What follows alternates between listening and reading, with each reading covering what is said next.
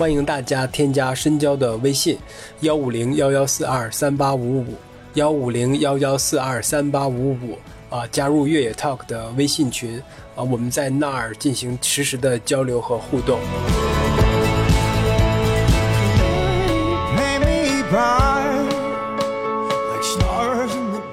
欢迎收听本期越 Talk 越野的越野 Talk，我是深交。今天我们请到了一位嘉宾哈，其实大家常听我们节目的听众可能都知道，虽然我们这个节目叫越野 Talk，看起来是跟聊越野跑。比较垂直的话题的，但是其实真正的聊的还是范围话题还是比较广的，各种各样的运动呀，还有各种各样的事情，我们都都有在聊。我们这个之所以起这个叫越野 talk 这么个名字呢，当然还是确实是发源于越野跑这项运动哈。那我们做的失职的一点就是，我们很少请一些越野跑的运动员、顶级的运动员或者精英运动员来做客我们节目聊天。今天呢，我们就就非常荣幸的能请到向福昭，我们国内可能是非常好的、非常棒的现役的越野跑运动员，在国内的比比赛和国外的比赛都有很好的成绩，那我们就先请向福昭跟我们听众打招呼吧。Hello，大家好，我是越野跑运动员向富昭，我也是越野 Talk 的粉丝，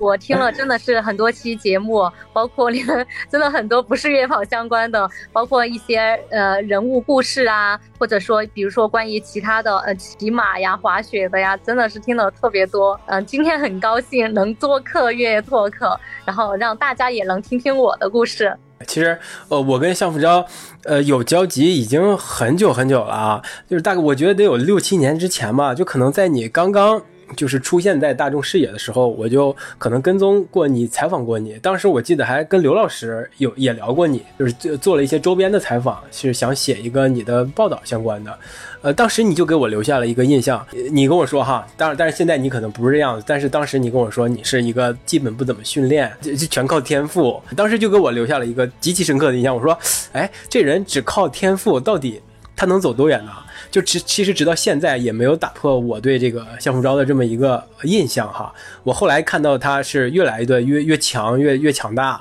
就逐渐在国际的比赛中也有了很多好的成绩，什么例如港版呀，还有 UTMB 今年的成绩也也很好。呃，所以这个时候他这个我最初对他的这个印象啊，又再次困扰到了我了。今天啊，就当着你的面，我就特别想问你，就是你这个你的训练到底是什么样子？当时传递给我的这么一个感觉或者是印象，是不是我理解错了？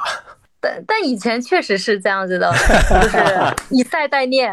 因为以前比赛足够多嘛。你认识我六七年了，差不多也是，我是一五年才开始比越野跑比赛的，也是一五年才大学毕业，才有足够多的时间来参加各种各样的比赛。因为其实从一五年开始，一五、一六、一七，哇，这个跑步比赛有。除了马拉松以外，越野跑也是真真的是井喷式发展。然后对，就是各种各样的比赛，你可以每周都可以选择，甚至你可以周六比了，然后周天还比，有时候周中还有比赛，所以你根本就不用担心你的训练量。而且其实我跑的比赛也就是偏长距离，五十公里甚至五十公里以上的比较多一点嘛。然后你看每个每个星期都有一个，几乎每个星期 都有一个都会有个比赛，对拉拉练的，然后中间有可能会呃。跑一下，但其实跑的很少，对，而且我也，呃，我也是希望，就是我我能就是坚持我喜欢的方式，就是继续去去按照我的就是那种方式去运动。其实我不太参加嗯跑团呐，或者去云南或者哪里集训，我觉得那个那那样的话，就是就是比较那个。受控于别人，然后不能按照我自己的方法那种，还有作息时间来训练嘛。我现在就是以自我的那种感知来训练。就是怎么样舒服就怎么样来，而且该吃吃该喝喝，就是该睡睡，然后也经常去旅行。其实我现在就是虽然说比赛少了，但我大部分时间还是在路上。可能在哪里比赛，比完赛过后，我就会在那一个地方要待一段时间，就是那种跑步去旅旅行的方式这样子。对，但其实我我现在因为疫疫情期间嘛，所以说，呃，比赛也变少了，然后我就开始也改变了一些训练方式，也开始就是呃。按照开始训练了是吗？对，就是每个星期还是要跑很多次的。有时候就是为了，比如说备战 UTMB，我甚至是几乎有有时候一个星期每天都在跑，有可能一个星期休息一休息一次，或者说两次已经顶多了那种。嗯，就除非有其他的呃事情耽误了过后，我不会训练。我现在还是比较规律的在训练，但最近又开始比赛又多了，然后要 调整。因为有时候你在比赛多了的话，你在路上都要耽误很久的，而且还要身体的恢复，因为每次比赛强度比较大嘛，所以说就会嗯训练的方式会不一样。但主要还是会通过自己身体的感觉，然后去平衡怎么训练。今天该跑强度还是该跑跑量，我觉得还是按照我自己的方式在跑比赛。你刚才也是也提到，是确实是因为这个疫情把这个比赛的数量降到了很低，所以你现在也不得不就把你这个比赛的训练的这么一个模式给相应调整到了。呃，以前是以赛代练，可能现在也会安排一些基基础的训练。那可能你最开始刚开始的时候，就是你完全按照以赛代练那个模式来安排自己的跑步的时候，那个时候选择比赛的一些标准和现在肯定已经完全不一样了吧？会有这样的调整吗？选择比赛的标准，或者给比赛分级之类的？这比赛现在 选择比赛的变化差距挺大。以前我觉得，因为毕业后我没有没有工作，但是我我的职业就是跑步。我觉得我为了生存，我为了再继续报名下一场比赛，我其实还是会考虑到比赛的奖金。我觉得以前考虑还蛮多的，像这方面。然后后来慢慢的，因为跑多了嘛，然后成绩也突出了，后来才会有赞助商来赞助我，开始就会有一些基本工资了嘛。然后这样的话，我就可以放心的，然后再去选择自己喜欢的赛事，还会去精心挑选一些赛事，而且比赛也没有那么频繁了。我觉得其实就是品牌的加入，然后就对我的支持力度呃挺大的，然后所以说让我就是会更好的选择赛事。而且，尤其是呃，去年经过那个黄河石林事件过后，然后就是更让我就觉得赛事的选择一定是很慎重的。那我听你这个意思，就是你在一五一六年刚刚出来参加比赛的时候，那个时候其实还是生活上或者是收入上也是比较不固定的，比较拮据一点的。但是为了比赛能继续比赛，你不得不选择一些比赛去获得奖金，大概是这么样的一个状况。对对，是的，因为其实嗯。那个时候其实比赛奖金也并不是很多的，而且像比如说，呃，我报名一场贡嘎百公里，然后报名费就是一千块钱。其实那个时候也很多比赛百公里都是一千块钱，然后其实一千块钱对我们来说挺多的，包括我还要过去我的交通成本，然后还有步数、时数，其实加起来也是好几千块钱。我有时候我就不得不不这样选择，对，但但其实也是，呃，我那个时候可能也是以中登协的比赛为主，因为其实。从我在大学的时候就开始参参加中国登山协会的一些赛事，那个时候是以户外多项赛为主嘛，其实对他们的信任度还挺高的，所以他们的比赛，然后我我很多都会去参加，而且他们的赛事也挺多。以前，其实中登协的比赛，呃，算是奖金数额还是比较多的，而且他的这个比赛安排的频率还是比较大的，就在最初的几年，对吧？所以对你的帮助其实还是挺大的。对，也是。这些赛事，因为他们赛事也挺多的，当然因为奖金也可以，所以说其实竞争非常的激烈。对对对对，有好多体制内的一些应该是职业的马拉松运动员，可能都会去参加比赛吧。他们出来的首打比赛也是中国登山协会的一些赛事，因因为。他们刚出来比赛，他们也需要生存嘛。很多退役运动员，像我们现在国内的一些就是顶尖的，就是云南的呀、贵州的呀，其实很多很多运动员都是刚开始都我们都是同场竞技，都打到中国登山协会的一些赛事，也也是大家到后来慢慢的也对越野跑就有更多的认识了，然后知道除了中国登山协会的比赛以外，还有一些其他的赛事，大量的比赛？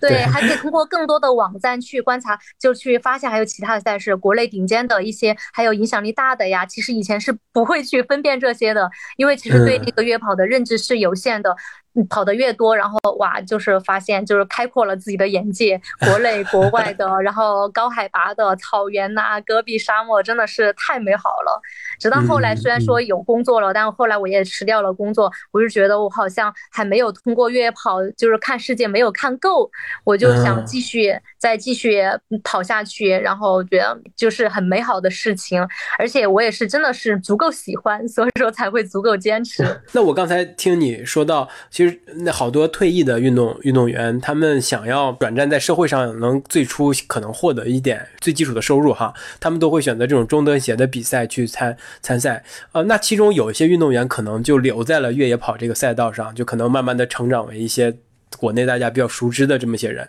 但是大部分应该都呃选择退出了吧，就不再继续越野跑这项运动，或者是没有发现越野跑这项运动对他有足够的吸引力，让他继续下去。你觉得你留下来和他们没有留下来这中这这这个中间有什么原因吗？或者是有什么不一样的点吗？首先，我我觉得我跟他们相比的话，嗯，我觉得我我不算是专业运动员，还还挺业余的，真的是。因为我我大学的时候第一次接触接触户外运动，我就真的是那种好像突然一下就打开了我的眼界，然后就是好像就是一见钟情的感觉，就是那种很钟爱于就户外运动，除了越野跑以外，包括其他的运动项目，我也是就是就是充满的热情，都都想都很向往。都都想去学习，而且就是投入到那个过程当中都是很享受的。比如说滑雪呀，比如说或者去登山呐，然后哎呀，比如说去飞滑翔伞呐，我我都感觉哇，好享受那种的。嗯，我觉得主要我能留下来，我觉得还是足够坚持，然后不是足够热爱才会足够坚持。嗯，还有就是，嗯，因为我我觉得我我没有经过前期的那种很辛苦的训练，因为他们其实 啊折磨是吧？对对，确实是因为我是没有什么就是教练带我就是进入这个体育行业的，然后我全靠自我摸索。然后就是慢慢的，嗯，循序渐进的进入过来的。然后我觉得确实我没有经历过折磨，然后就一直处于我觉得我我还是就是很向往的那个过程。所以说，嗯，所以说都在按照自己的节奏在走嘛。所以说我我觉得我还还会继续跑下去。其实你说的很有道理哈，就是可能咱们业余出身也有业余出身的好处，就是最开始被这项运动吸引，完全是因为兴趣使然。那可能越越来越跑的越多，越跑的越好，受到的认可越多，那你这个热爱或者是激情或者是欲望就越来越强烈，就越来越喜欢。但是那些可能职业运动员出身的呢，他们已经开始。比较讨厌这种竞技的氛围，或者是在赛场上那种感觉了。他们来了，可能目标就是很明确，就是想要站到那个最高领奖台上，把那个奖金拿走。但是，呃，可能兴趣或者乐趣完全不在这个上面。你我们这个业余出身呢，所谓业余出身啊，哈，就完全不一样。我们就纯纯为了来玩，就来感受的。哎，确实很开心，是吧？就有可能是这个原因。你说的很对啊。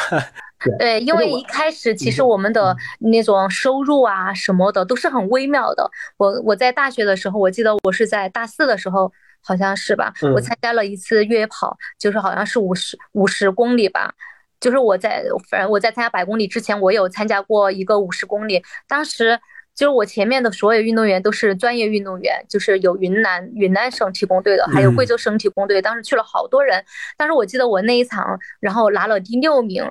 然后虽然是因为，其实我根本就没想过我能拿名次，因为我第一次越野跑嘛，只是因为他在贵州，离我的学校很近，然然后我拿了第六名。后来我才知道，我前面那六个人全是专业队的。但是我就想，哇，我我感觉就是 好像我充满了希望那种。我觉得哇，我也是能就是嗯努力一下，然后也能够得着那个名次的。好像当时是取前八名还是前十名，我我忘了。然后我就是拿到了名次。就觉得好 开心，直到后来慢慢的哇，名次越来越好。像比如说张掖百公里，那是我的首百。但是我在跑百公里的时候，路上就有人问我，有你的马拉松成绩是多少啊？然后我说我不知道，我从来没跑过马拉松。对，然后而且那一场比赛我也拉了第三名嘛，然后跑的时间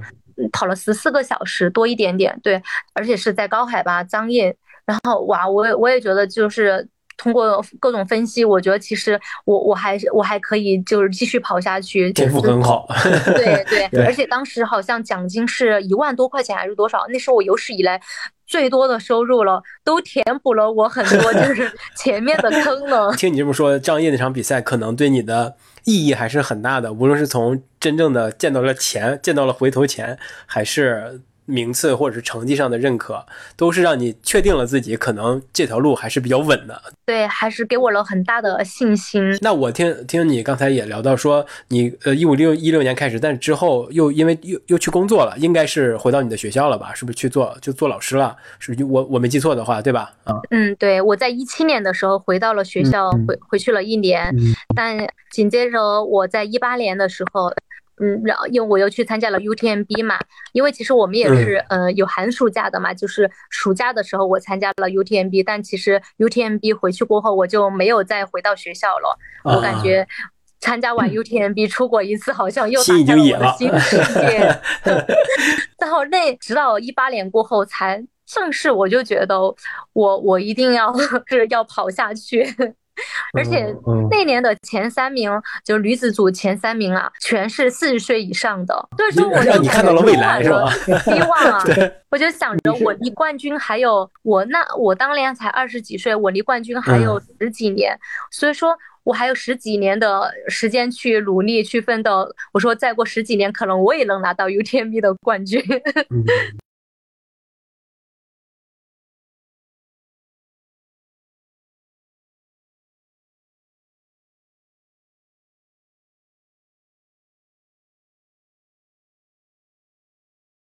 那个是不是也是代表学校过去的？是，其实是中国登山协会的，然后就是带了两个运动员，也是从以前户外赛当中挑选了两个运动员嘛，觉得表现不错的，然后就是代表 代表中国参加了那个是就越野的铁三。啊，那其实这两场比赛，呃，首先你是所代表的身份完全不一样，一个是代表国家，另外一个是代表个人，那有可能比赛类型也不一样，一个是越野铁三，一个是纯的这种越野跑，那给你的感受应该也是不同的吧？嗯，我觉得是不一样的。对，其实铁三对我来说，我兴趣没有越野跑那么浓厚，因为我觉得铁三不是我擅长的。然后所以说我在铁三当中，其实我当时取得的名次我是第七名还是第七第几名，然后并不是很好的。然后但但虽然说那个 UTMB 我没有还没有拿到名次，但是整个的氛围是完全不一样的，我感觉。而且越野跑才是我真正我觉得我的事业，我真的是那个时候已经把它当做我的事业。那是你当时第一次出国比赛工作虽然说我有我有本职工作，但是我觉得越野跑它也是我的就很重要的工作，我可以去突破的工作。然后而且也在那场比赛当中，就是发现我觉得我的工作确实是还还可以，还有更更高的，还有更大的进步空间，是吧？而且还有持续可以持续很久。对，我不知道那个二零一七年的时候，可能国内的这种所谓的商业赞助环境。也没有像现在这么发达吧，可能没有那么多多品牌拿出可能足够的钱去支持这个运动员。那当时你面临的这一个是商业环境的问题，另外一个个人水平可能还暂时没有在 UTMB 这种国际大赛上能够拿到呃还不错的成绩。那那个时候虽然你看到了希望和以后持续可能跑到四十岁、五十岁、六十岁这种可以做一生的事业，就是越野跑的这种感觉，呃，那当时你肯定也是有一些呃不确定因素在这儿的吧？那那你还是克服掉了这些不确定因素，然后还是做了这个选择，选择了越野跑作为事业。那这个过程当中还是有一点忐忑，或者是怎么样的吧？我没有，我我在一八年过后，其实就就没有什么忐忑了。一七年可能还会还会有，一七年的时候，那个时候，嗯。好像是我第一次跟探路者接触，但是还没有更深的合作，对，所以说呃还是会有一些忐忑的，就是觉得入不敷出。其实有可能如果参加国外比赛的话。还好，但是那场比赛因为是中登协邀请我去的嘛，所以说他们给我出了费用，我觉得那还好。但一八年的时候，但后来就跟探路者深度合作了嘛，然后他就就是也是所有的费用都都是由探路者给我们出的，嗯，所以说我就想着，嗯，其实这种大赛，然后然后到到后面。就是精英运动员都都有赞助。一八年的时候，其实有很多已经品牌已经开始赞助进来了。沙龙其实早期早就有签约那个呃东丽，还有闫龙飞嘛，他们其实我们就是看着哇，就是是最早得到签约的运动员。就是我们这个圈子里边，然后接下来一八年就开始有，呃，一七年、一八年开始有探路者，然后哥伦比亚，还有一些其他的，呃，很多是都在开始签约运动员的，呃，我们也就是看到了希望，然后所以说就是后来也会想到，然后肯定是还会有更更多的品牌愿意投入进来的，除了就是这种装备类的呀，还有一些其他的食物的呀，确实也到后面也发现真的是越来越多了，而且我也不会担心。我就觉得，我不是说要靠越野跑去挣很多钱，而是让我的越野跑能持续下去。首先是就是能能比上赛，能比好赛，我觉得是 自己的进步，能看到自己的突破，自己的进步，我觉得是最重要的。我觉得只要能维持我的生计就好了。当时我我就是这样想的，但现在我就觉得可能想法又又不一样了，会 会改变很多。我觉得越野跑可以做的还相关的或者户外相关的可以做的事情真的是好多。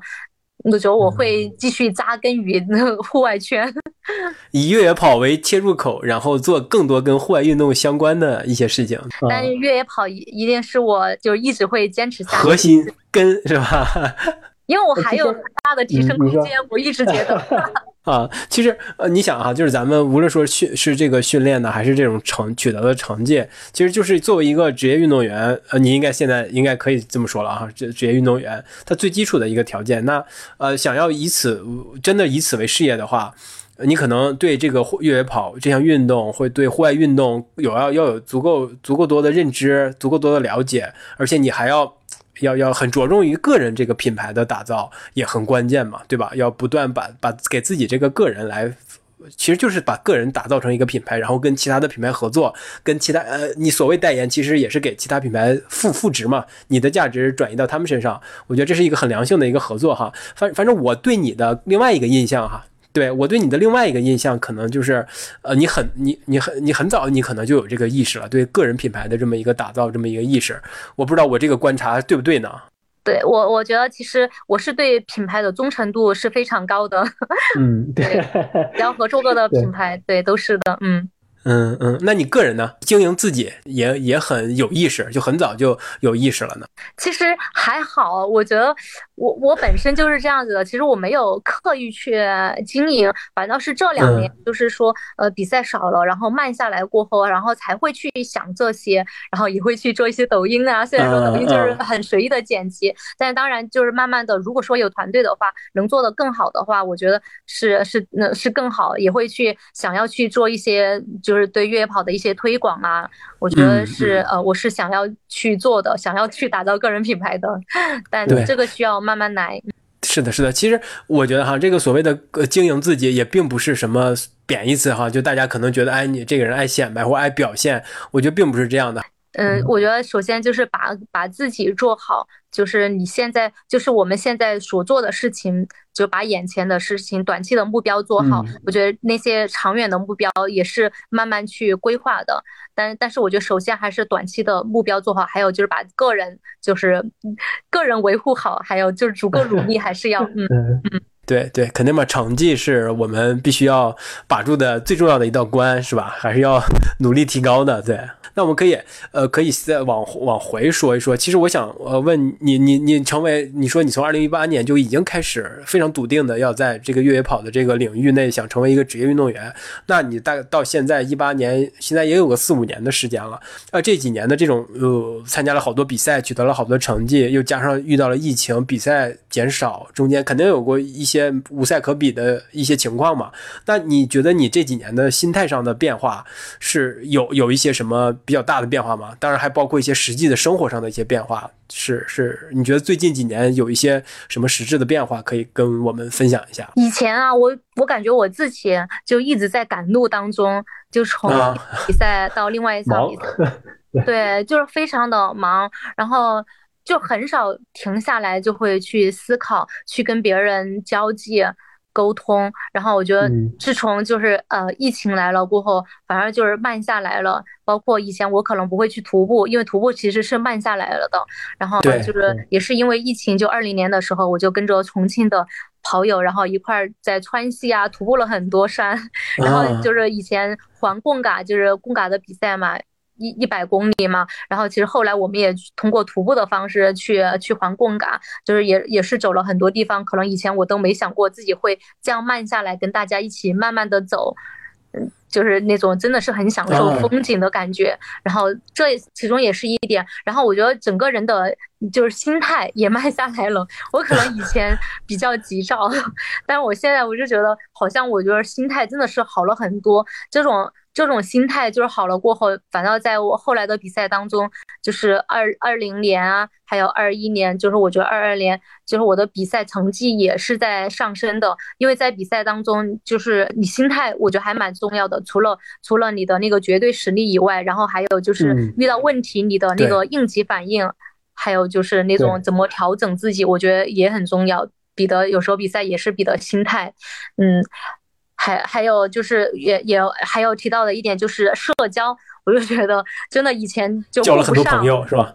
对，就是朋友比较单一，只能说是以前可能就是呃只是呃就是跑步的，大家跑得很快的这些人，大家会对跑得很快的这些人，因为每个星期都能碰到，很多人都是就很容易能能在一起聊在一起玩在一起，但后来慢下来过后啊，其实就是还有。跟很多人就是慢的人也在一起啊聊天，因为大家有个共同爱好，都有越野跑，有户外运动，其实就是呃是不同水平的，就是跑步水平啊，跑步水平不同的，然后聚在一起呃聊天啦什么的，我觉得收获是非常大的，所以说才会有更多的其他的想法，就是除了跑步以外，我觉得是改变真的是挺大的。哎，我觉得你这几个改变真的都让让你这个人可能更。更丰富了，更立体了，更厚重了一点，对吧？以前可能大家你在在大家的眼里，你可能就是一个哦，那非常棒的一个运动员，对，很垂直 一个运动员。现在可能在不同的场合都可以碰到这个人，那看到的是你不同的那那一面对吧？嗯，而且除了跑步以外，就是我在二零年的时候就开始也学习滑雪了，以后还想着去滑雪登山，感觉已经是必备技能了。滑雪登山，冬季交叉训练项目是吧？嗯，包括包括呃，接下来还有人约我去帆船啊什么的，我都还还答应了。我在想，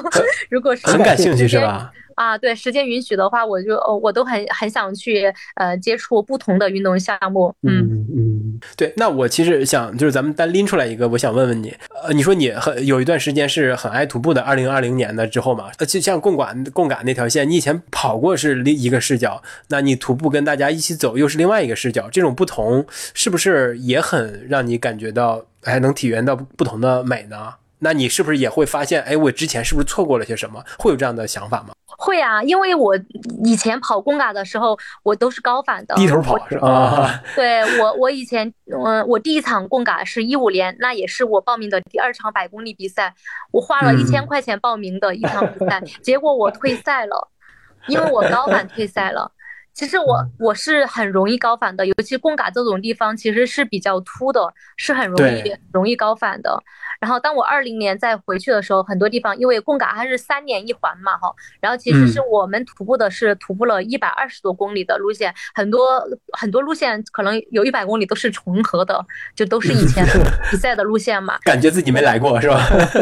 感觉我都好像是真的是没有去过一样，但是我已经贡嘎我已经参加了四届，但是很多地方我都是。就是印象很深刻，那些路很深刻。但是我觉得我以前就是老是在埋头，就是看路。我记得这个路，但是我不记得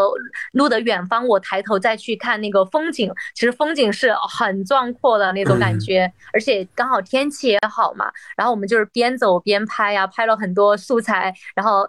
就也很多搞笑的边边，然后边走然后边唱歌。然后我第一天去的时候，我徒步的时候还高反呢，因为 因为大家都很很开心。太嗨了，就耗氧量急剧增增加，是吧？那你说，呃，你说你，哎，现在多了很多机会跟这些跑得慢的，就是起码在重庆社群这这一块吧，哈，那那段时间没有比赛，就重庆一起玩越野跑的这些人都有了一些交集，可以大家一起去山里徒去跑步，可能。速度没有那么快，就不像你之前比赛或者是独自训练的时候那么快。那呃，那这些人是不是看待你，是不是也从哎把你看待一个哎这是哎大一个大明星，呃后来也变成了一个就是身边的朋友这样的感觉？你你你会不会这种身份上也有自我的一个调整和变化呢？以前你会觉得你自己是一明星吗？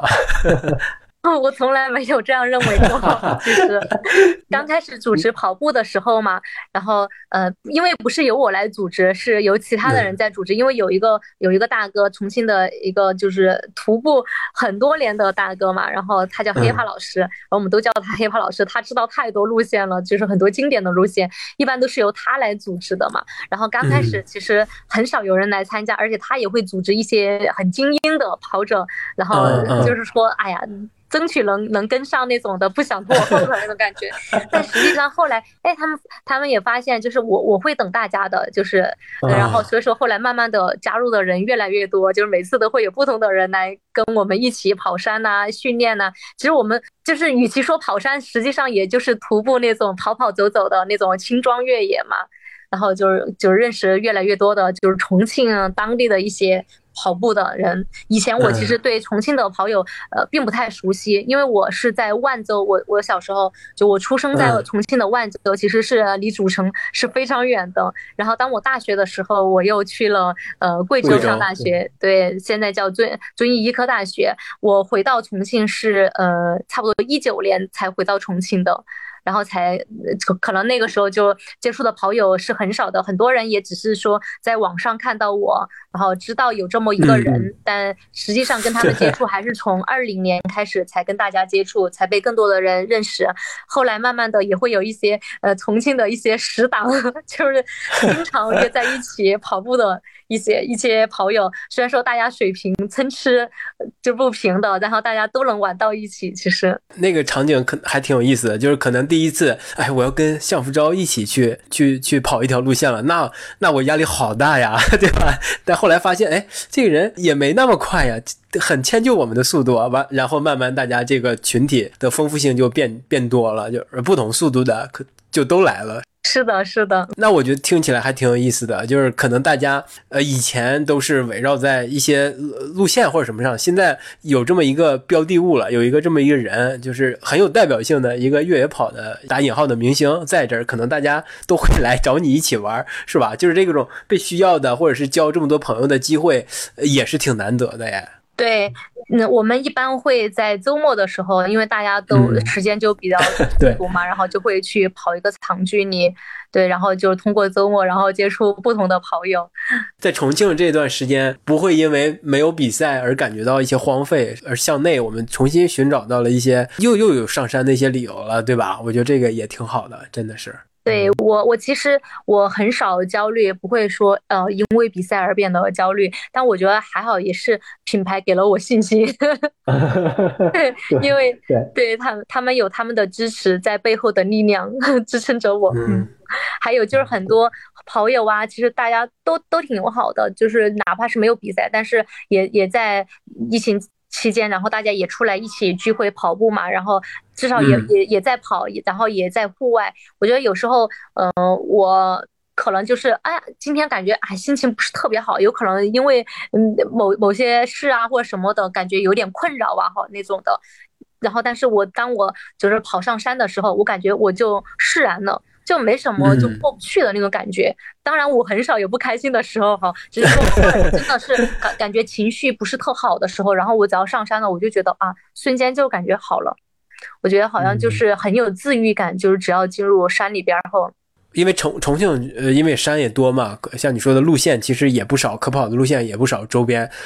应该也是有相当数量的越野跑的这些爱好者，是，还有以及户外运动这些爱好者是在重庆这边的。你有没有做过一些什么，呃，有利于这个社群，呃，更好、更更好的发展的这么一些事儿呢？你有主动的参与到这个组织啊，或者是一些探索的一些工作当中？嗯，就重庆，因因为它也有。一些赛事公司嘛，就是主要做越野跑赛事的，比如说那个，嗯，八鱼十二峰，然后八鱼十二峰其实它就是十二峰，就是代表每个月跑一座山，就是十二个月就跑十二座山，所以说它每个月都都有一场比赛嘛，就是我我有时候会去呃参加比赛。就是跟大家竞争。有时候我是 呃，我是工作人员，是志愿者，因为因为我也想的是是要给别人，有时候就当地的跑友给一些机会，不能不能每不能不能总赢是吧？对对，不能每每次都要去跟他们竞争拿冠军什么的。然后有时候我就会跟他们说啊，这次我不我不比赛，这次我是志愿者，然后给大家服务。对我其实大部分时间我都是在服务，然后还有前期的踩线呐什么的，我也会跟着他们一块儿去踩线。就经常我的手臂啊，还有就是腿呀，到处都是刮得血淋淋的，因为踩线前期的工作真的是 比较辛苦，尤其是那个就是春夏春夏的时候，然后那个刺啊，还草啊，长得特别多。哎，那重重庆的越野跑路线有什么特点呢？你可以给我们介绍介绍吗？因为好像感觉那边的比赛就稍微名气大一点的，能够辐射到全国的，好像不太多。哎，即便是疫情之前，可能也没有那么的多。嗯，对，辐射到全国的，我们大家能想到的就是五龙嘛，五龙百公里。对，因为五龙它也有户外运动的那个嗯优势，因为它的地理位置也很好，呃，不是，应该它的地貌就是喀什的地貌就是很显著的，而且就是当地的那个政府啊很支持户外运动，因为五龙五龙的那个户外运动挑战赛已经举办了十多届了，然后。说它它前面已经积了很多，包括后来的嗯五龙百公里，然后其他的路线很多都是我们以前比户外赛的那个路线是一样的重合的，对它的风景也很好嘛。然后我觉得五龙应该是众所周知的，很多都都知道，但是也因为疫情而停办了，后来也也没有举办了。嗯，然后还有一个就是巫山，巫山那个是在呃呃巫山。哦，对，巫山百公里，对，巫山百公里也举办了两届啊，三届还是四届，然后也是全嗯全国的，然后很多人都有去参加，然后曾经有邀请一些呃国外的一些大神就是来参加过的，对，然后可能还有就重庆一百吧，重庆一百也是举办了两年，后来就没有办了，因为疫情而停办了，然后但是重庆每个月有一些呃就是月赛，就月月赛，就是我说八月十二峰这种的月赛，嗯。这个越野赛嘛，然后相对来说，我觉得它路线是比较偏难的那种的，但每但每个月还有四五百人参加，其实我觉得就是人数来说还 算是比较多的，基础很好呀，对对，所以说重庆人真的是嗯很爱参加比赛，然后他也因为大家都觉得。就是在自己的城市参加也很方便嘛，因为它的组别也分的也很多，有比如说呃亲子组啊，然后还有短距离组啊，还有长距离的三十五十都有嘛，所以说其实每一次人还挺多的。然后重庆的，因为每个月都有比赛嘛，然后这个线也是我也经常去跟他们一起探嘛，很多路线就是感觉哇，我在重庆这种路线我都跑了，我去国外跑，呃不是。就是去全国其他地方，或者说国外跑比赛，我就觉得他们的路线还还相比之前我觉得 更难。但是我我我想是以后可能慢慢的重庆也会有自己的那种就是品牌赛事出来，会会让全国的跑友都知道的。对对对，敬请期待吧。对，因为你想，因为呃，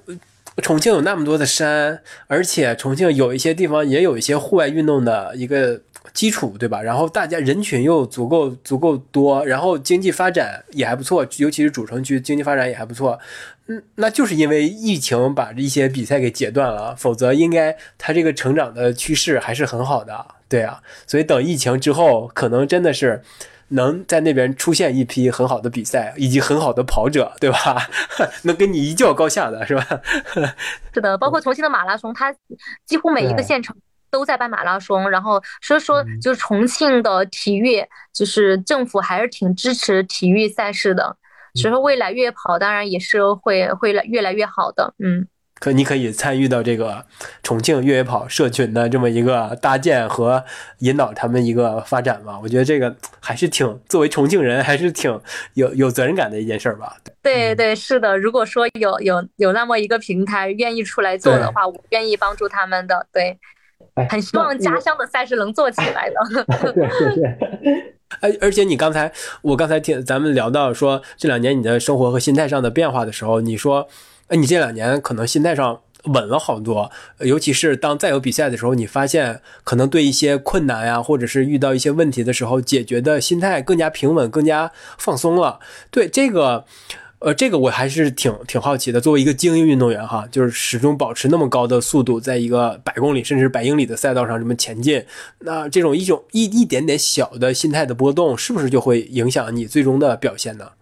嗯，是的，我觉得百公里、百英里，因为距离足够长嘛，然后对，就是足够让你去想很多事情，让你去分心，因为你的身体的状态也是越到后面，然后。就就会越来越不好嘛，各种问题都会出现。你可能这里疼那里疼，我觉得其实我每个运动员都可能会面面对同样的情况。然后包括呃这次 UTMB 的时候，其实当时我们在赛前有一个精英选手见面会嘛，然后前十名的，就是在这之前 U UTMB 积分排名前十的会上台嘛，我也是在前十，当时我也是排在第七、第八的样子吧，我我忘了。然后但实际上最后呃。嗯，就是比赛结束过后，然后，然后就是 UTMB 积分，就是前面上台的那个，就赛前上台的那一波人，然后，然后只有三个人，好像是三个人还是两个人留下来了？哦，三个人差不多，好像是留下来了，其他的七个人好像就是就已经，就是有的弃赛了，有的跑慢了这种的。我觉得，对，其实就前面的人精英选手其实是波动是挺大的，因为。可能我们付出的，就是我们，因为我们的追求，我们的目标很明确，因为都想拿到更好的名次嘛，所以说在比赛过程当中，就是这个情绪调整啊，还有节奏调整啊，都很有可能会崩的，很容易崩盘的。很容易退赛，但我我觉得，但是我的目标，我觉得我的第一个目标，我好不容易出国一次，然后我 一个多月的准备，我都是为了 UTMB，我前前期做了那么多准备，包括我的品牌，还有就是整个就是中国的跑友啊，对我们的期望都非常高，所以说我的第一目标肯定是要完赛，但但我的第二目标，然后就是比上一次的自己更好，上一次的自己，我我上次跑了。就是多少时间？二十八小时多哈，将近二二十九小时。然后我争取就是比我上一次更好，然后其次才才是进入争取进入那个前十名，因为我上次第十一名，然后 就只有一步之遥。然后所以说出我的第三目标就是，然后争取站上领奖台。第四目标就是争取就是呃更高的名次。对，前三名。就是几乎也不敢奢望，但是如果说能拿到，当然是万一呢，是吧？嗯。那可能是意外收获，那就等着下一次吧。对，不过听你这么说哈，就虽然你可能你说你是抱着一个比较轻松的一个心态去来面对这个，这咱们就拿单纯以拿 UTMB 这场比赛来说啊，来面对这场比赛但是你你看你也是带了这么多目标嘛，就无论是你要要有更进一步啊成绩，以及国内跑友的殷切期盼和希望你有好表现，其实压力也是有的，也是大的。那其实不小，我觉得是不小的哈。那很可能你就像你。你说的就，即便是那些呃成名已久的，嗯，非常牛的运动员，他想争着冠军的时候，那个带来的压力，我觉得其实本质上没有特别大的区别哈。你你所承受到的压力，虽然咱目标不是冠军，但是承受的压力可能还是基本相同的。那我其实想问一下，就稍微具体一点的，那这种压力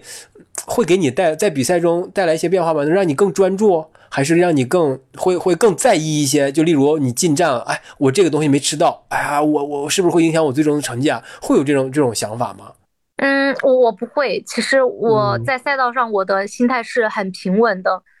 就是呃，比如说我在赛道上会遇到困难，或者说疼啊哪里，就是很很容易，因为一百六十八公里嘛，一百七十一。对，就是很容易遇到这种问题，然后但我是尽量去克制，不会去想那么多。然后比如说我我在后后半程，我在最后几十公里，我的脚特别疼，就是剧烈疼痛。我当时我在想，我我想吃止疼药，然后但是后来补给站好像没有止疼药，我自己也没有准备。其实，然后但后后来我就通过其他的来来缓解这个就疼啊那个情绪，我就去想其他的东西。而且当时呃我在。多少公里处处啊？反正在后面我就知道，慢慢的很多人都已经退赛了。我知道，就是中国的跑跑友嘛，很多都退赛了。但我好像就成为了整个整个中国军团就 UTMB 唯一的站 台希望了。但我就是感觉我也会带着就是他们的那种期望，然后就是我就会因为这种啊哈，然后你的疼痛感呐，然后就会降低。然后你的目标是其他的，就是更高的目标。所以说我会调整我自己的情绪，其实我进补给站什么的，我都我都是比较稳定的情绪，然后嗯不会想太多，也不会太慌忙的那种，很少有很慌忙的时候。嗯，我基本上该补的就补了，然后我该拿的就拿了，因为大部分时间其实我我在比赛的后程我是吃不下什么东西的，我能吃的也就是水果呀什么的，很简单的食物。对，也顾不上其他的东西，嗯，大部分的像强装这些都是已经整理好的，在我背包里边了，也不会也不会去调换什么东西啊，什么都就也不会有什么失误，基本上。所以我听你这么讲，可能你最开始会有一个比较清晰明确的目标，但真的到了这个赛场上，真的听到了这个枪响，出发了之后，可能暂时会把这些目标先抛开，然后只是专注于比赛本身。按照自己的节奏，或者是可能阶段性的目标、阶段性的小小的这种来来来来前进，对吧？这这种就会把心态放得平一点。因因为比赛的距离很长嘛，我前面我其实是不敢去想象我的名次，因为我其实我每次比赛我在前面是没有名次的，很多人看着 就很焦虑。天呐，你都二十几名了，甚至可能三十名都有可能了，就在前面很多女生都超了我嘛，嗯。然后，但是越跑到后面，慢慢的，我自己在前前前进，我也看到看到就是超越了很多人呐。然后，而且我也其实我有时候也会拿出手机来看一下我现在的或者说，那也是在后程后程的时候，我知道我大概已经就是在逼近那个名次了，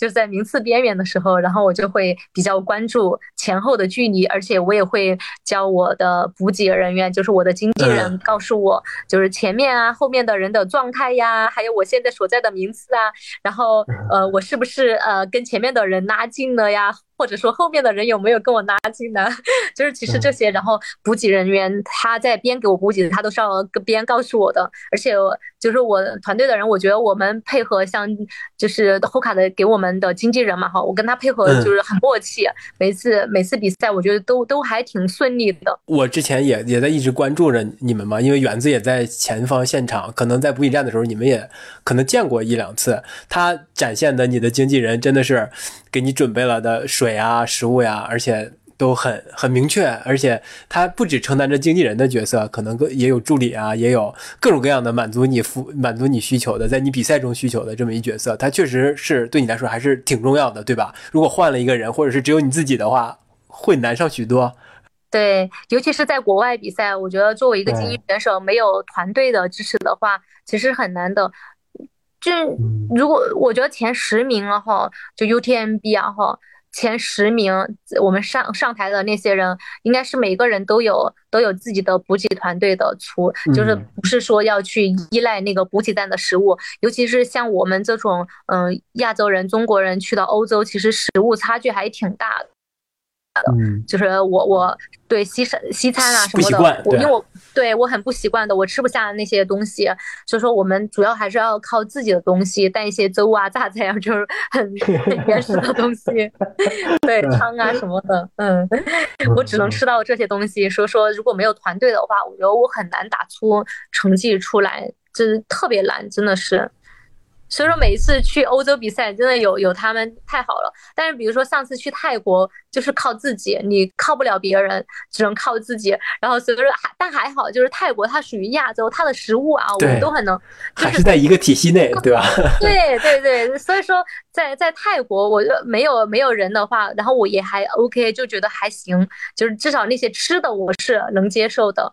呃，在比赛中的心态对于一个精英运动员来说。呃，确实很重要啊。有些人可能就是，那虽然平时日常的训练水平很高，但是每到赛场的时候，他可能就。情绪很很不容易控制，或者是怎么样的，遇到一些问题，他他的波动比较大，可能就完全打不出平常训练的那个效果。但是有些人呢，像你这种天赋异禀的，可能呃一到赛场上就心态就很稳，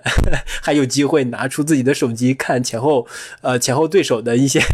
一一些进展呢，这个真的是很大的心脏啊，有可能会发挥出更好的一个这么一个训练水平吧。其实对于精英选手来说，在这种大赛当中，真的是特别容易。崩的退赛率非常的高，非常高，可能就一半的人，就是我们前面站上站上那个呃精英选手见面会的时候，差不多一半的人可能都退赛了。就是女生我知道的真的是的。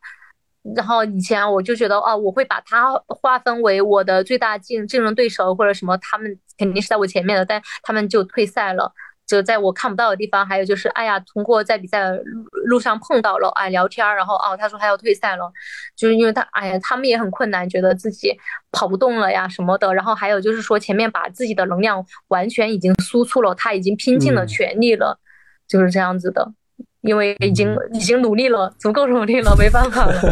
可能我一开始我就心态是比较平稳的，我是要稳定输出，要慢慢来的，我不要去那种。去尝试就是快速什么的，我从来不会这样子，除非在这种短距离上面，我可以去尝试一下。在平时训练的时候，就在平时这种训练赛的时候，应该说是只有比赛的时候，你才能跑出那种感觉来。对我来说是这样子，有可能有些人在平时训练当中已经达到了很高的竞技状态，但是我训练我很难达到那种高竞技状态。嗯，那你跟有跟其他的运动员，就无论是国内还是国外的交流过这种，呃，在赛场上如何呃调整自己心理啊，或者这种心态对比赛成绩的影响？以前跟人聊过这种话题吗？嗯，我现在印象深刻的就是我在 UTMB 之前嘛，哈，在。艾格峰的时候，我碰到一个匈牙利的姐姐，然后她以前也在香港待过，她是我那个 ins 上的粉丝，说她在 ins 上跟我联系啊，就是说在赛前的时候要不要一起跑步啊？我说可以啊，然后跟她聊的比较多，然后在 UTMB 之前赛前也在一起训练，然后也也在互相了解，然后在咨询他的训练方法，因为他其实是有教练的，他教练会告诉他今天应该跑多少。跑量跑量是多少？爬升是多？然后他他是有那种规定的训练量的。然后可能有时候我跟他的有一点点差异，有时候我们俩就分开。可能在就是在在 UTMB 在之前之前的时候啊，可就时间比较充足的时候啊，哈，嗯，那个时候就大家都在跑量，就会一起跑，然后就感受互相感受就对方的节奏什么的。然后还有就是呃自己给自己定的目标怎么去完成。实际上，匈牙利的这个姐姐她定的目标是，呃，她好像定的是二十七小时，对。然后我说我给自己定的是二十六小时，但是实际上我们俩交换了，她最终跑了二十，呃，二十六小时多一点点，我跑了二十七小时多一点点。但是他很幸运的就是他在路上碰到了一个另外一个男生。出发可能没多久嘛，一个男运动员，他们好像就是全程都在一起跑到了终点，我觉得是非常 幸运的。而且那个男运动员也是我在我在训练的路上，在赛道上训练的时候，我我们一起碰到的，就是我先碰到了他一次，后来我跟匈牙利姐姐，然后一起在跑的时候又碰到了他一次，就是说有两次两面之缘，然后结果他们又在。比赛当中 碰到了能能那种携手一起跑到终点，简直就是很幸福。这么长距离能跑在一起，对对对。刚开始他超过我的时候，他是在八十哦，差不多九十公里才超过我的。然后然后超过我的时候，就叫我跟着他们一起跑。我说 我我要调整一下了。对。因为当时我的脚剧烈的疼痛。你说这个倒是呃也是很关键的哈，就是我我看好多美国的比赛，他到最后几十公里或者是到一百公里之后，就百公里的比赛哈，好像是都是允许你找一个 pacer，就是无论是男是女来带你的。那这样是不是能够很好的克服你在后半程的一些呃状态的不适啊，或者是怎么样的？是很有帮助的吧？就是以你的体验来说，就作为精英运动员。当然，如果说有人陪跑的话，肯定是更好的。但实际上，UTMB 是不可以有陪手的。对，UTMB 是不允许的。对，对，西部一百是可以的，但他们就不存在陪手了。然后，因为他们俩刚好是在比赛当中碰到的，对，都是比赛中的呀，节奏差不多。因为我们在训练的时候，我就发现，就是另外一个男运动员其实跟我们节奏是差不多的，他们俩水平相当，所以说就是，而且一男一女嘛，能跑在一起。对，也不存在竞争那种的，对对对，哎，他们就完美的组合是吧？那种西部一百对是可以的啊，我们还想着等我去跑西部一百的时候还要找一个，对对对对，可能成绩会有对很很大的一个提升嘛，这个真的很重要。你哎，你这么说确实是，独自面对赛道和有一个伙伴来一起面对，完全是不一样的概念啊。对，他会就是有人一起跑的话，他会让你的心态会更放松，然后还有就分散你的注意力。有时候就是你就是比如说你有个地方疼啊什么的，你老是去想的话，它就会越来越疼，越来越疼。对，然后后你你把你注意力就是分分散过后啊，你就会忘记了这件事情，它的疼痛就是感觉会减轻了。对，这个运动员心态真的是一个非常值得探讨的话题啊，尤其像你说，可能尤其作为精英运动员，就是因为心态问题或者是一些小小的意外，就导致一些退赛或者是弃赛概率达到百分之五十以上，这种真的是跟大众选手还是不一样，是吧？大众选手可能我我稍微慢一点，是不是就便把它扛过去就好了？大家的目标就是很明确，就是想要拿到名次，能能站上精英选手的那个见面会的台上的话，因为大家真的是就背负了很多那种期待，对品牌的、个人的、粉丝的，真的还有哎太多了。其实我我觉得我还好，我比较放松，真的是我在。我我记得我在二零年的西班牙的那个大加拉利越野跑比赛当中，一百二十八公里嘛，我才跑四，我才跑那个四个小时，因为是晚上十一点出发嘛，跑四个小时头灯不亮了，结果我的备用头灯也不亮了。当时因为我后来我知道我为什么我头灯不亮了？因为我把那个头灯开到了高亮档，高亮档它就会 耗电特快。对对对，耗电太快了，然后我的备用头灯又不太亮，然后所以说就是导导致那个 后来我摸黑了四个小时。当然，其实很多人可能就会啊，头灯不亮了，坏了，然后就退赛，因为你的目标去大家那里可能肯定就是拿名次嘛。对于这种精英选手出去的话，对，然后但但我就真的是我我就等我后面的人来了，我当时摸黑过后，然后突然头灯就。直接他闪了几下过后就不亮了嘛，然后我就等后面的人，然后我就跟别人一起跑，我就跟他说可以借你的光跑吗？我说我想我想我用我的那种很撇的英语，就是尽量去跟别人沟通，让他知道，因为确实也看到我头灯不亮了嘛，然后后来就跟着别人就夹在别人中间跑，当时因为因为始终不是自己的头灯，你是看不清的，然后在那种乱窜，就像感觉像迷路的那种。小小鹿一样那种各种乱窜，各种摔跤，就这样子，然 后就夹在别人的中间跑 那个越野下坡，然后而且后来，嗯，我我天亮过后跑到终点过后，我发现我脸上很多那个就是呃黑黑炭，因为那个大加拉利它太干了，有些树林当中啊，然后它那个树它有点变焦了。所以说，我我就是因为我各种摔嘛，各种撞嘛，然后就撞到树上，然后就脸上啊、胳膊上啊，就是好多碳。但最后我还拿了第二名。我在最后几公里的时候，我还追到了一个。女运动员，因为我都是在晚晚上的时候，我我好像就是刚开始出发的时候是没有名次的，就前面两两两三个 CP 点，到后来慢慢的就追进别人，还有就在我摸黑的那个 期间，然后就没有追到别人，一直维持我的那个名次，直到天亮过后，我就也也追了好几个人，最后还在最后七公里的时候超了那个第第三名。本来我是第三名，最后超了那个第三名过后，然后我当我其实我一直在离他越来越近，我知道我离他越来越近，因为经纪人也告诉我了嘛，他说他已经放慢了节奏，就是说我离他的距离时间越来越越近了嘛，而且有有超过你的希望是吧？对，而且他的状态也不太好了。就虽然说当时呃我在有个点的时候离他有五分钟的时间，但是我其实我并不急于去追他，我就在那段时间那个盘山公路上一直在调整我自己，找我自己的节奏，然后一直跑起来，跑起来过后，然后在最后七公里总算追到他了。当我追到他，我当我其实我看到他的时候，我早就看到他了，就是远远的又看到他了嘛。然后我就在他后面调整调整，没有离他很近的调整哈，就是离得有点距离了。然后，因为他其实不知道我在他后面，我发现他了。然后，当他在有个补水点的时候，他去喝水了。然后我就快速的跑了，偷袭是吧？后来他面对记者采访的时候，他就说：“啊，突然一转过来，我就跑得好快，就跑过去了，还没缓缓过神来，然后我就走了，就看不见我了。然后就是他后来的采访就是这样子的。”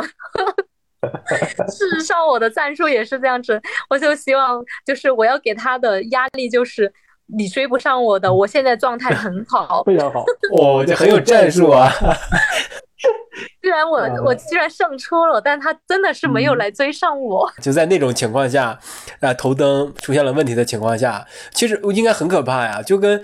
就是你在完全暗的情况下，你还要保持那个速度，尤其是下坡，这应该是很可怕的一个状态，你还能够克服。对，要摸黑四小时，上坡下坡都有。其实，在那个期间，因为我下坡其实比很多人都要快嘛，说下坡我就相对来说要慢一点，比我。正常跑的话要慢一点，但实际上他们的欧洲选手的爬坡非常快。爬坡的时候，我跟着那些男运动员真的是好快好快，甚至有一段我都跟丢了，跟丢偶尔，然后就有一段我跟丢过后嘛，我摔了一跤，然后就跟丢了，跟丢了过后，然后哎前面的人就走了，我又要等后面的人来给我头灯来借光了。所以说，但但其实整体来说，我觉得他们的上坡都还挺快的，我我能跟，只是说下坡就是稍微慢一点点。而且你最后还能够保持如此清醒的头脑，安排一个很有很很有很有欺骗性的战术，把对手击败。最后比他快了几分钟。就其实就起码我看到的哈，你始终都是有一个呃很好的一个心态，呃来面对这，不论是你的训练还是还是比赛，然后。呃，还甚至是这种疫情，就可能变化很大，对对所有人来说，啊，都有很大的影响。呃，但是你又你却却却恰在这恰好这在这三年能够 重新变换了一个节奏，把这种劣势变成了你的一个一个助力吧，让你有了一个心态上的转变。我觉得这是一个，嗯，真的是心态决定了你的这个成长的路径，或者是一个呃成长的速度吧。到现在的这个相夫招，我觉得真的是很很也很。值得所有的运动员借鉴嘛？我觉得这这种起码这种心态是值得所有人，呃，不只是运动员了哈，我觉得甚至是所有人都是需要学习和借鉴的。对，能从你身上能够学到呃切实可行的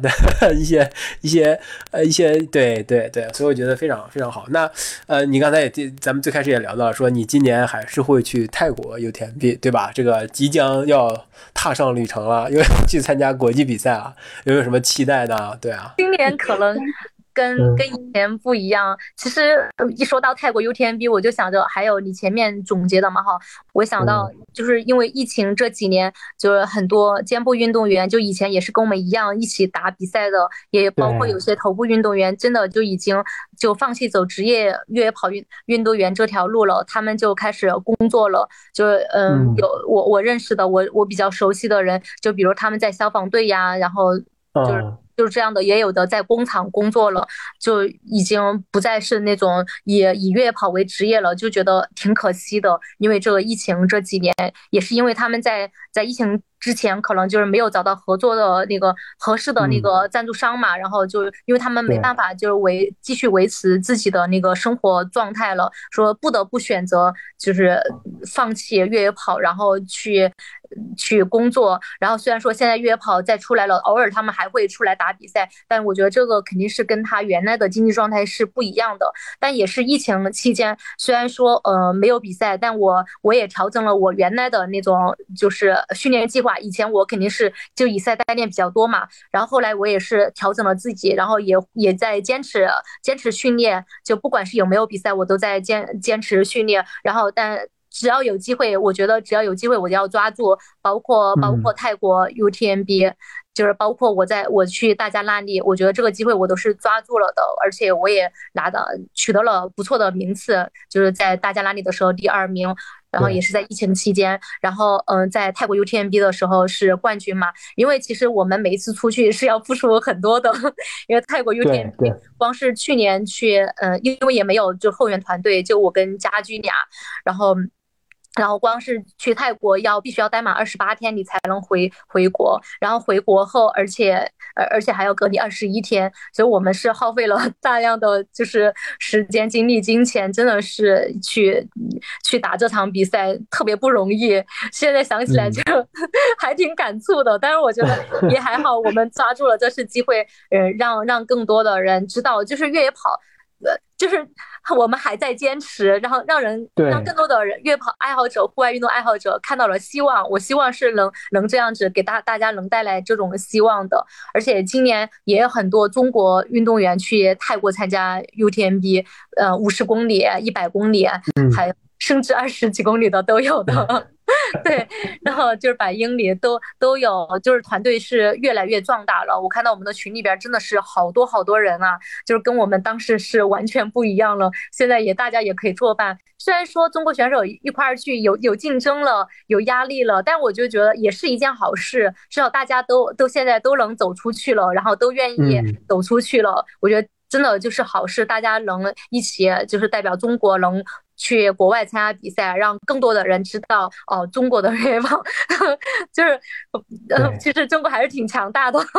就是希望在这次比赛当中看到中国军团有很好的发挥。就是敬请期待吧，我觉得应该是会 很很有突破的，有很多突破。但今年因为泰国 UTMB，然后它的级别升高了嘛，所以说有很多欧洲选手对开的，对对，就除了中国的那种，我们大家就是又是我觉得我们都是朋友，然后也也是队友，然后但也是对手，但是我们要面对呃，就面对的更多的还是欧洲的，也也是很强大的，更强大的竞争对手。希望我们就一起。起共同努力，然后，然后大家都能取得更好的名次。次。嗯，我也希望自己能能有有所突破。但去年的，因为去年的赛道和今年的赛道是有变化的，所以说我没办法就是来定标去年的那个完赛时间。但我尽量，然后争取我的目标，当然也是能拿到更好的名次，冠军那当然是更好的啦。但 但也是我的就是期待吧，然后希望自己能跑得很好。我觉得你有有一点说的特别好哈，就是你这种在疫情的情况下虽然很难，但是你作为一个。嗯，就是无论是一个头部，所谓的头部，或者是标签式的人物，呃也好哈，你能够起到一个引领，或者是哎，我还在坚持，就这一句话，可能对呃无无数大众，或者是千千万万的越野跑者，都是有一个鼓励和鼓舞作用的。就像我。我看到有好多好多的，无论是马拉松比赛还是越野跑比赛，他呃就稍微有一个空档，有一个空隙，他就是无论如何他也要办啊。呃，我觉得呃，如果如果遇到了一点点疫情，他就取消掉。有些人就会说，哎，你你这样反反复复的有意义吗？有价值吗？呃，但是我觉得他这种努力的姿态，就是对这个整个环境的一个鼓舞哈。我觉得非常有意义，非常有价值，而且是非常值得做的一件事儿。就这种坚持的态度，就对我们这个所有的人都是很有价值。很有意义的，我觉得你你刚才提到那点是一样的。你作为一个人，作为一个越野跑的一个明星，也也是这种这种行为，也是同样具有价值、有意义的哈。这个的除了除了我们个人的有一些个人的追求之外，所谓的公共价值、公共意义也是很大的、很好的啊。我觉得你能能这么说，我觉得你真的是很棒的一个 有责任感的一个运动员了啊。那还有还有就是呃，因为这期间呢哈，嗯，就是尤其是这种长距离百公里啊。这种赛事五十公里啊，这种长距离真的能能举办很难，而且很多人很多赛事公司都面面对了很多压力。像比如说我们去烟台参加这场比赛，然后他们。就公司也在疫情期间就发展壮大了，然后没想到他们就是公司的人好几十号人，他们这个体育公司就是不敢想象，在疫情期间很多公司在裁员，就体育公司甚至已经倒闭了，然后就已经关门了，但他们公司还在一点点的，就是那种在积累，在疫情当中萌芽生根，就是快速的崛起那种感觉，让大家知道了。他们公司，我就觉得哇，就是很佩服像这样的公司，包括嗯，比如说彩谷啊，还有包包括莫干山的那个凯乐石的这个比赛呀，还有包括就是我现在参加的千籁一百系列赛呀，就是这个比赛。然后因为疫情，其实防疫政策 是非常严格的，我们要提前三天要到达这个地方，然后所以说就是很多人都已经就是弃赛了嘛，没办法来参加。因为这个时间呐，还有各种原因，还有就是有的运动员在就是过来的路上被拉拉去隔离了，就是被负红码了嘛，又很冒着很大的风险。我觉得不管是我觉得参参赛运动员呐，还还是就是赛事公司，大家都。都是很有勇气的，然后来，就是来共同维护这个越野跑的那个荣誉还有利益，我就觉得是大家一起在共同在努力，就是我觉得希望大家都都不要不要放弃，就是坚持下去，对对对，大家都不容易，而且要多一点点包容。包容的心，就是不要去吐槽啊，太多那种他们什么的，因为大家都不容易的，他们在日公司真的很不容易的，其实不不要轻易去吐槽他们，他们已经做了很多努力了，在为大家，为了给大家提供这个舞台，就很很难的。说的对，今天就特别感谢。向木昭同学能够做客我们节目，我们一个呃资深听众来做客我们节目，聊得很开心。然后就再一次感谢向木昭做客我们越 Talk。那向木昭也跟我们的听众朋友们 say goodbye 吧。啊，我感觉我都还没聊够，再见了。希望下次我们再继续聊，嗯，聊更多的话题。对对，有新的真的是你们的粉丝。等你有新的故事，我们有新的想法，或者是新的想聊的话题，我们完全可以再继续聊，继续录。这这个空间永远给你留着。好嘞，谢谢。行嘞，好嘞，好。也希望越拓客，然后有越来越多粉呃听众，有越来越多粉丝，我觉得是。真的是很不错的，在跑步当中听听这个播客，嗯。